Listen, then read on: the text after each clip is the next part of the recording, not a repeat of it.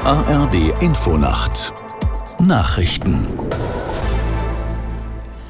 um 22.30 Uhr mit Astrid Fietz. Bundesfamilienministerin Paus hat den Vorwurf der FDP zurückgewiesen, sie habe durch die Blockade des Wachstumschancengesetzes mehr Geld für die Kindergrundsicherung fordern wollen.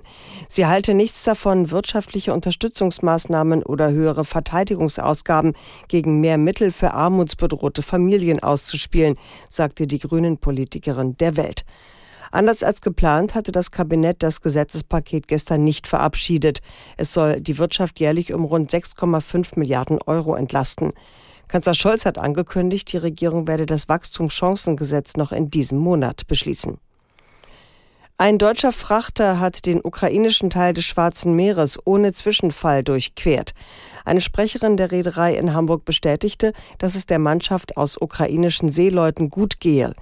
Die Josef Schulte hatte wegen des russischen Angriffskrieges zuvor anderthalb Jahre in Odessa festgesteckt.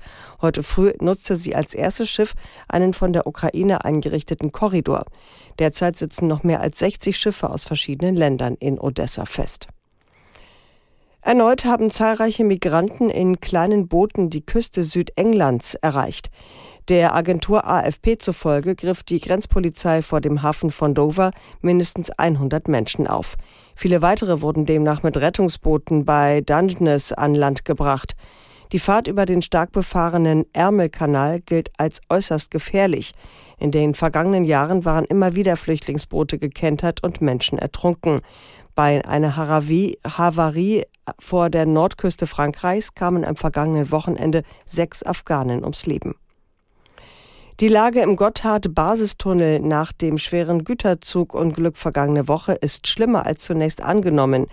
Wie die schweizerischen Bundesbahnen SBB mitteilten, werden die Aufräum- und Reparaturarbeiten mehrere Monate dauern. Aus Genf, Katrin Hondel. Erst ab Anfang 2024 werden wohl wieder Züge durch beide Röhren des 57 Kilometer langen Tunnels fahren können und auch das voraussichtlich nur mit Einschränkungen. Personenzüge werden weiter über die alte Gotthard-Bergstrecke umgeleitet. Die Fahrtzeit von der Deutschschweiz ins Tessin verlängert sich um rund eine Stunde. Weil die internationalen Züge nicht mehr bis Mailand durchfahren, müssen Bahnreisende Richtung Italien mit bis zu zwei Stunden mehr Fahrzeit rechnen und in Chiasso umsteigen. Die genaue Ursache des Unfalls sei noch nicht bekannt und wird laut SBB weiter untersucht. Das Wetter in Deutschland.